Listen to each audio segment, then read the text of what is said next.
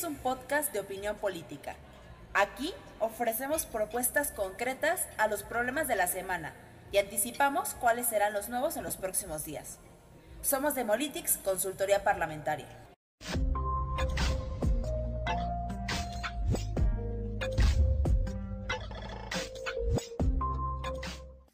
Hoy, en el menú de la cena, bueno, creo que ya no hay menú de la cena. De hecho, queremos comentarles que hemos tomado en cuenta sus comentarios y que regresamos, regresa Senadores en un nuevo formato más amigable, más ameno, más práctico, más para ustedes, ¿no? Más para todas y todos quienes nos escuchan y quienes se reúnen cada miércoles con nosotros y nosotras también en Senadores, el podcast de Demolitics Investigación Estratégica. Nuevamente, bienvenidas, bienvenidos a este miércoles de transmisión para hablar de los temas parlamentarios que al menos esta vez no va a ser de la semana porque vamos a abarcar más, más tiempo, al menos este mes que no estuvimos en contacto con ustedes porque estábamos preparando la segunda temporada de Senadores, el podcast de, de Demolitics Investigación Estratégica. Yo soy Anitza Morales, directora general de la firma. Estoy, como todos estos episodios con Marco García, director ejecutivo. Y pues nada, es un gusto saludarlas y saludarlos, regresando con ustedes para platicar desde la comunidad de todos sus dispositivos y de todas las aplicaciones de podcast y Facebook y Twitter también. Eh, y pues bueno, platicar un poquito de lo que ha sucedido. Marco, qué gusto saludarte nuevamente, eh, compartir este espacio contigo. ¿Cómo estás? ¿Qué tal tus vacaciones? Pues bien, Danitza. Eh, muy emocionado de empezar esta segunda temporada. Qué bueno, qué gusto me da que estemos atreviéndonos a explorar un formato diferente. Eh, me da mucho gusto que podamos seguir contando con el respaldo y el apoyo de nuestra audiencia. Qué gusto también el saber que pudimos volver a una segunda temporada de Nitsa, con todo y el alza en los contagios por la variante Omicron de COVID, que por cierto me pegó. ya estamos aquí de vuelta entonces, pues qué gusto, Anitza, se nos acumularon un montón de temas, eh, estuvimos de vacaciones, al menos en el podcast, porque la verdad es que la consultoría siguió avanzando con todos los temas que tenemos, pero ¿qué de cantidad de cosas tenemos por comentar? Y de cantidad de personas enfermas, Marco, espero que ya estés muy bien, eh, espero que sigas recuperándote, que no haya habido ningún problema ni contigo ni con tu familia. Y pues bueno, 60 mil contagios el día de hoy, ¿no? Eh, pues vamos a platicar de un montón de cosas, Marco. Yo creo que el tema más sonado que estuvo durante prácticamente todo diciembre y sigue todavía en el mes de enero fue la detención de un personaje muy importante de la Junta de Coordinación Política, el secretario técnico en Veracruz, ¿no, Marco? Sí, el secretario técnico de la Junta de Coordinación Política, detenido, dicen algunos, eh, incluso creo que yo podría suscribirlo también, como preso político del gobernador Cuitláhuac Hernández del estado de Veracruz. ¿Qué cosa, Nitza? Cuando empezaba a salir el senador Ricardo Monreal, cuando empezaba a decir abiertamente que él iba a competir por la candidatura presidencial, el gobernador de Veracruz le detuvo a su secretario técnico. Y esto, pues evidentemente despertó una serie de conflictos, ¿no, Danitza?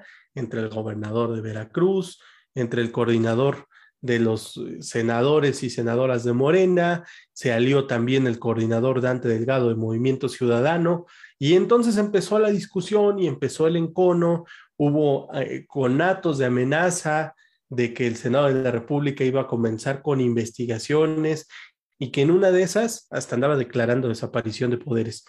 Nuevamente, el ejercicio de los mecanismos de control parlamentario de los que tanto hemos hablado. Pero así como ese, Anitza, se nos acumularon un montón de temas más. Pasó el tema de la revocación de mandato. Hoy ya Lorenzo Córdoba hizo un anuncio, ¿no?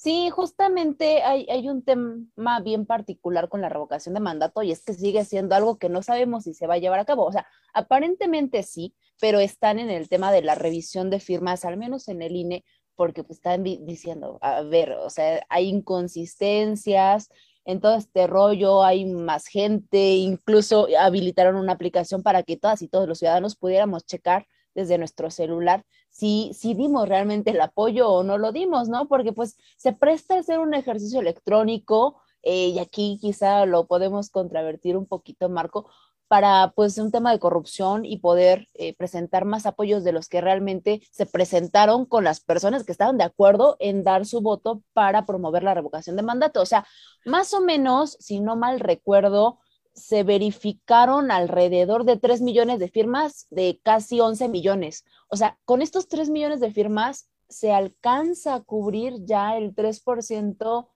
de la lista nominal, pero pues siguen eh, de, la lista nominal nacional, ¿no? Porque es un ejercicio nacional, entonces requiere el porcentaje de todo el país para que pueda proceder. Entonces, pues están todavía viendo estas desproporciones, estas inconsistencias que han habido, si no es en todos los estados, casi en la mayoría que, que, han encontrado en, el INE y entonces pues va a seguir esta verificación para que al final el INE pueda eh, pues emitir la convocatoria para llevar a cabo la revocación de mandato el 4 de febrero. Estamos a nada de poder saber si sí vamos a este año decidir si el presidente eh, se queda o se va. Y también hay otro rollo, no marco, en la Corte todavía no se ha aprobado el tema de la constitucionalidad o inconstitucionalidad de, esta, eh, de este ejercicio de participación ciudadana. ¿no? Igual por el tema de, de que está concentrado ahorita en la autoridad electoral. Bueno, primero, primero, primero, ¿tú ya revisaste que no hayan utilizado tus datos para firmar la revocación de mandato? Yo todavía no. Yo tampoco lo he revisado, la verdad, y creo que no lo voy a revisar. Entonces, mal por mí. Tacha ahí para Danitza. Eh, en una de esas ya voté y yo no me di cuenta, ¿no? O, o voté y no está ahí mi apoyo ciudadano. Entonces, pues bueno, vamos a dejarlo de tarea, a ver cómo nos da la próxima semana, ¿no? Sí, caray, por lo pronto es cierto lo que dices. En este momento, eh, la Suprema Corte de Justicia tiene sobre la mesa una decisión muy importante.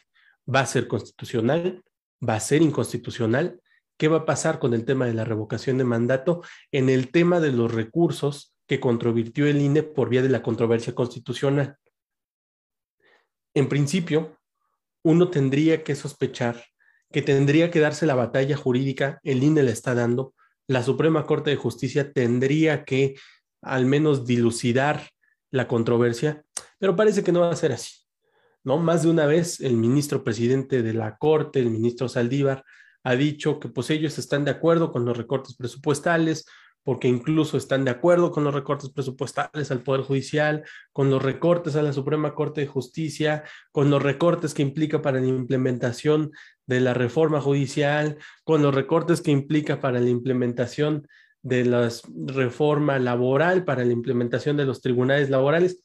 Vaya, con esos antecedentes, Danitza, ¿qué esperanzas puede tener la controversia planteada por el INE?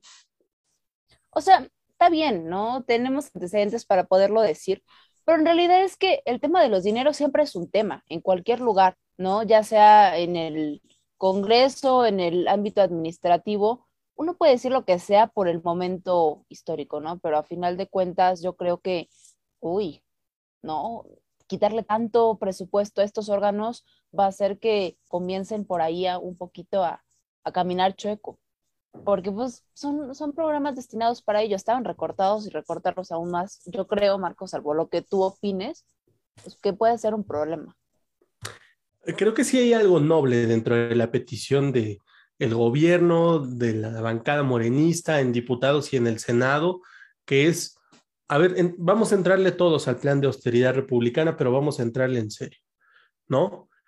Creo que no fue la mejor estrategia el tratar de forzar al INE para que le entrara los planes de austeridad a través de la presión económica para el ejercicio de la revocación de mandato es algo que ya se ha dicho en muchos espacios, no favorece a la democracia, está mal, no está, ok, todo esto ya lo sabemos, está bien, pero entonces creo que lo que tendría que plantearse el INE desde este momento no es esperarse a ver qué va a resolver la Suprema Corte de Justicia seguramente la Corte le va a dar revés a su controversia constitucional.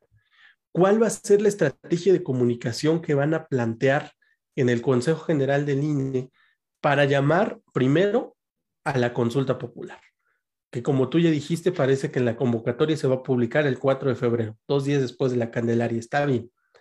Después de eso, una vez que ya lanzaste la convocatoria para que la ciudadanía vaya y se manifieste en las urnas, en, vez de estar eh, todavía litigando por la vía judicial, que está bien, es legítimo y, es bueno que se haga, pues que ya estén pensando más bien eh, cómo van a ubicar las casillas, cuáles van a ser los requisitos. También hicieron un planteamiento a la Secretaría de Hacienda por orden del Tribunal Electoral en esta temporada de vacaciones.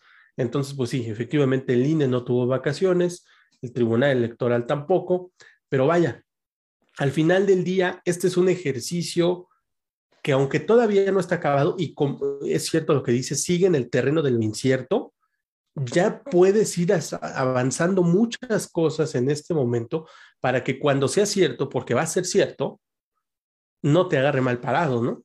No, y además mencionabas un punto bien importante, Marco, que es el tema de cómo va el INE a manejar su estrategia de comunicación para llamar a la gente. Pero también qué va a hacer la oposición, ¿no? Una oposición que se estuvo pronunciando siempre en contra de hacer este tipo de ejercicios porque solamente era un tema de egos del presidente y demás este, eh, calificativos que les pusieron o que era un desperdicio de dinero por el que ahorita hay un montón de conflictos en el INE.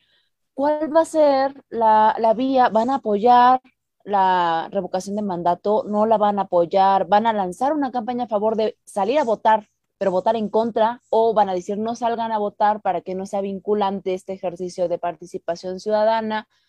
Ahí tampoco hay una línea definida, ¿no? No, no se sabe si la oposición va a apoyar uno u otro camino, porque no lo han marcado desde este momento. Hay distintos intentos, ¿no? Aislados, no están organizados, incluso pues un poquillo ahí eh, mal hechos, mal organizados en el sentido de que no hay una conjunción de todos los esfuerzos, ¿no? Ni siquiera por parte del PAN. No hablemos ya del frente del PRI, PAN, PRD, incluso si se les uniera el Movimiento Ciudadano o, las personas que no están afiliadas a algún partido político.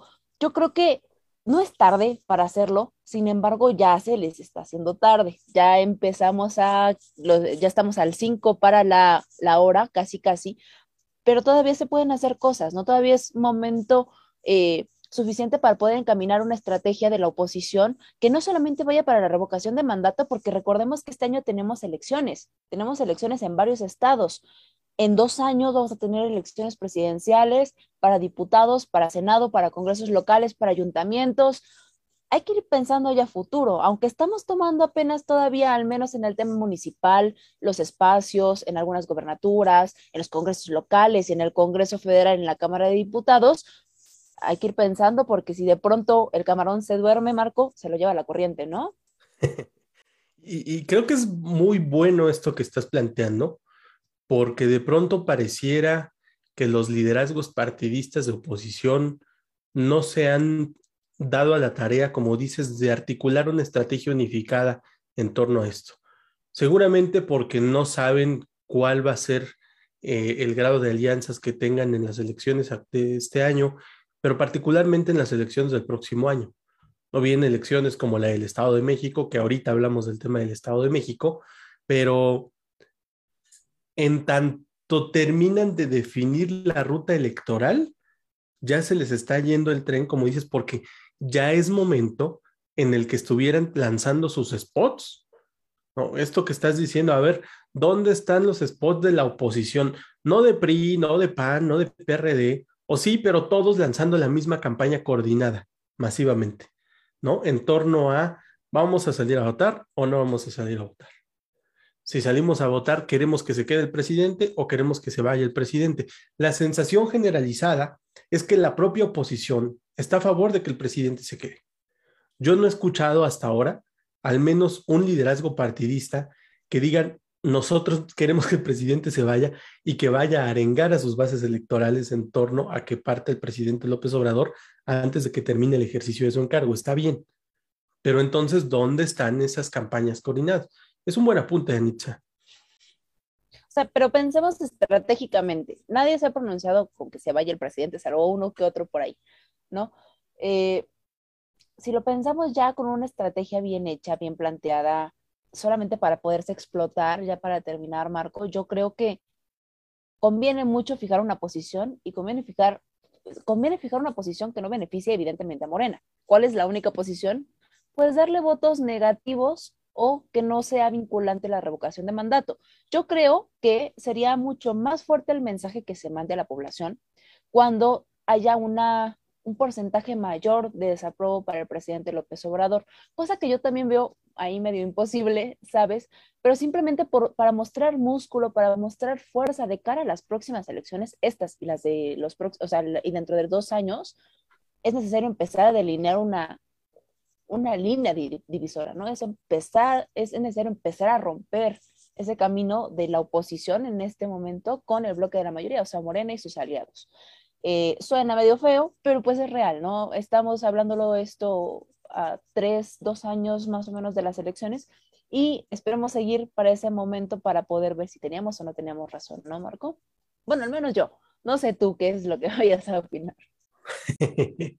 no, eh, es cierto, o sea, eh, creo que incluso más que mostrar músculo, todavía hay un paso previo que implica este proceso de revocación de mandato y es el congregar a las fuerzas electorales de todos los partidos políticos en torno a causas específicas.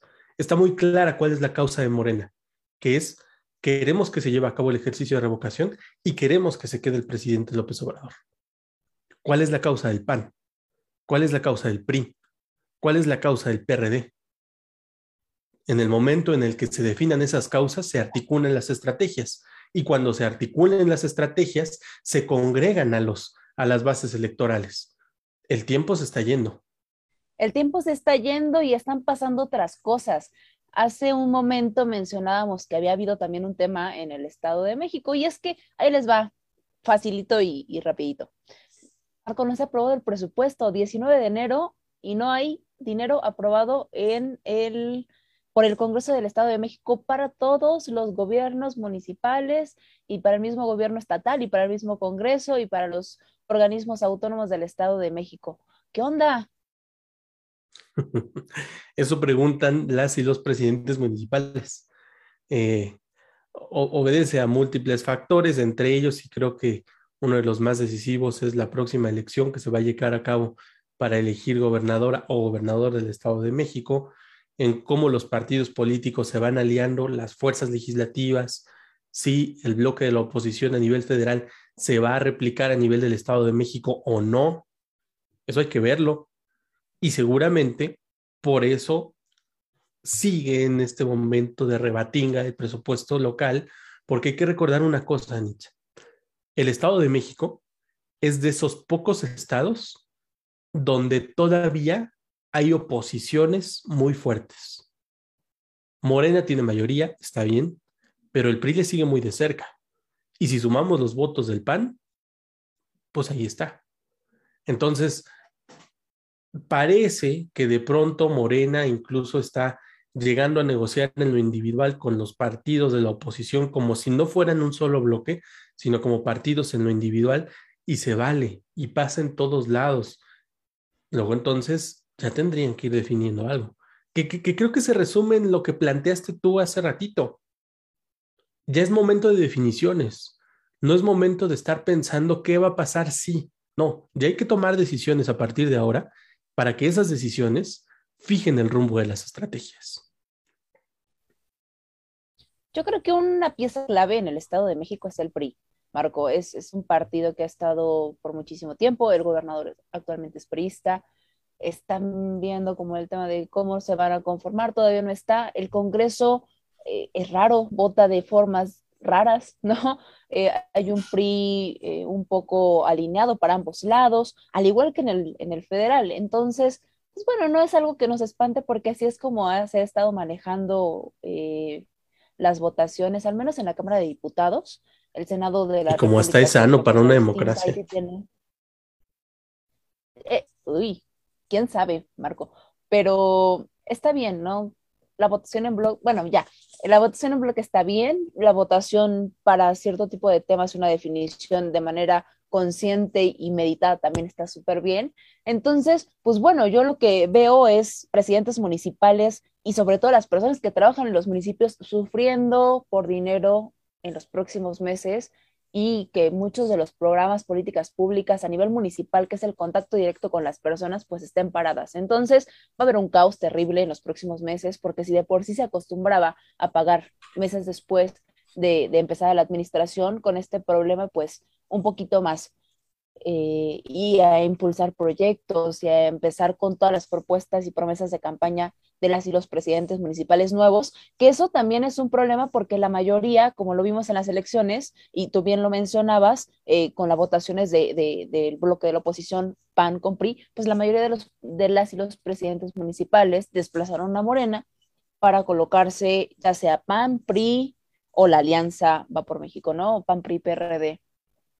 No sé si, si tenga alguna relación, eh, a lo mejor nada más estoy suponiendo, pero a final de cuentas lo que sí es un hecho es que esa es, esa no, eh, esos acuerdos que nos están logrando consumar en el Congreso del Estado de México están afectando directamente a las y los trabajadores del Estado, pero también a las y los ciudadanos y ciudadanas, ¿no, Marco?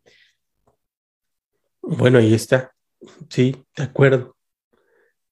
Otro tema que, que igual ha, ha sucedido, ya para ir cerrando este, este primer episodio de la segunda temporada que regresamos con más ponchi, con más energía, hablando de energía, es que se está discutiendo ya una reforma súper controversial de las preferidas del presidente, de esas que dijo que iba a mandar y que ya mandó, que es la reforma energética. Se mandó al Parlamento abierto, ya está ahí, ya están las y los expertos. Reforma eléctrica, de si Eléctrica. Todo el mundo le dice reforma eléctrica.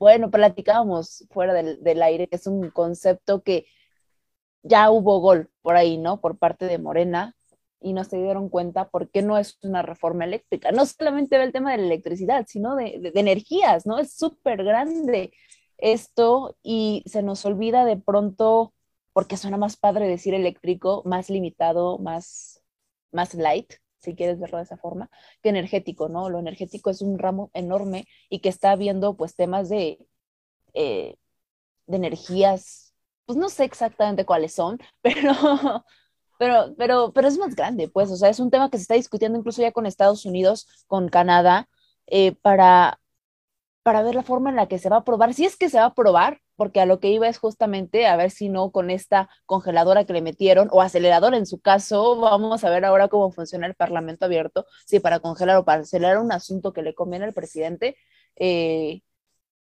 ¿cómo va, va, a comportarse? Entonces estamos en presencia de un hecho que, que no hemos visto anteriormente y, y hay que revisar en los próximos días, creo yo. Congeladora, es una congeladora. No nos autoengañemos ni engañemos a nuestra audiencia porque son gente muy inteligente que sabe que muchos de los ejercicios de Parlamento abierto son congeladoras. Es claro que la discusión no, pues de la reforma eléctrica... Bien, bueno, pero es claro que la discusión de la reforma eléctrica, y fíjate, eléctrica, como dicen todos, eh, no se va a dar, Eso sino hasta después de que haya el proceso de revocación de mandato. No, no, es que quiero hacer énfasis en esto que tú dijiste otro gol y nadie se dio cuenta. Están acotando la discusión a los temas eléctricos que pudiera ser lo más negociable de toda esta reforma y se están dejando de lado todos los otros temas energéticos como cuestiones de hidrocarburos que también están planteados en la reforma y que no son objeto del Parlamento abierto. De modo que vamos a ver yo, yo creo, porque incluso se ha dicho en muchos espacios, y sé que tú también lo crees, aunque no lo quieras decir, que no se va a discutir ni aprobar el tema de la reforma energética, no eléctrica, energética, hasta después del proceso de revocación de mandato. Y en una de esas, Danitza, hasta después de las elecciones que se van a llevar a cabo este año. Y nos enteramos, oye, seguramente va a ser de esas, de esas, este, de esos temas, o quién sabe, por la gravedad, que en, una de esas está tan ardiente, eh, qué terrible término, pero tan enfurecida toda la gente por algunas otras cosas que están sucediendo, pues, que pasa como una noticia, así como es costumbre, ¿no? Aquí en México. Pues mira, vamos a entrarle a otro tema, Marco, ya si quieres para finalizar, es que es el tema de, de, la presentación del informe de labores de quien, tú dilo, de, de quién. En los próximos días en el Senado. De la presidenta de la CNDH, Rosario Piedra, va a ser por Zoom. Una comparecencia por Zoom, Danita. Y ya. Y ya. Una comparecencia por Zoom. Sí, creo que, no, creo que no habría más que, bueno, hay muchísimo que decir, pero es, ¿qué onda las pancartas? Ahí cómo le van a, llevar, cómo se va a hacer un ejercicio realmente de comparecencia y cómo va a ser la oposición presencia.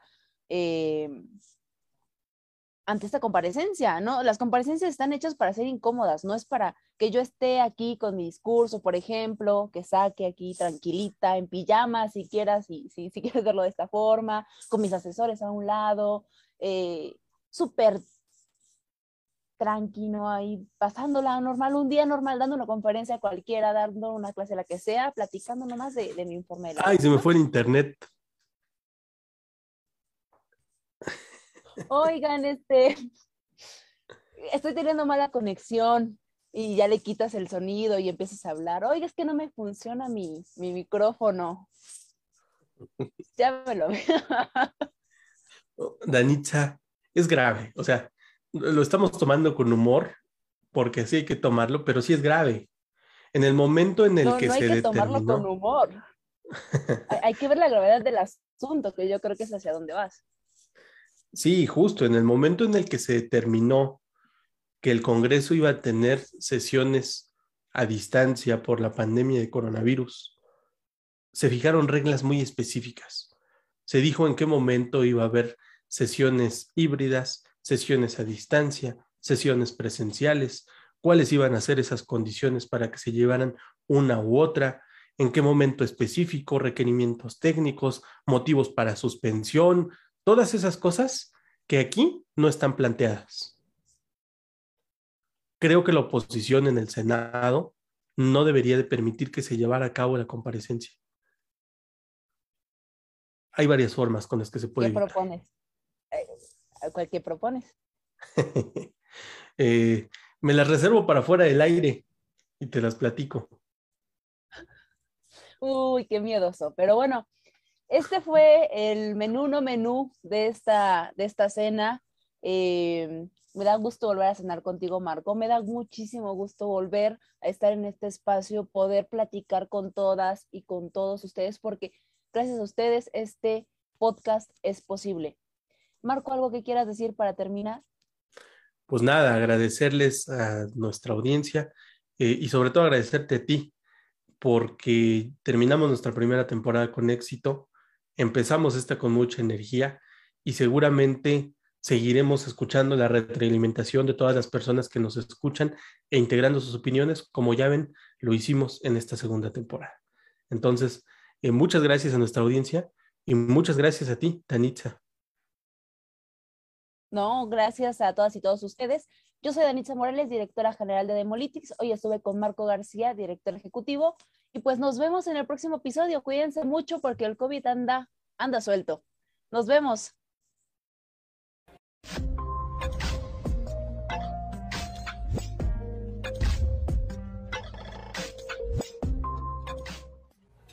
Este no es un podcast de opinión política.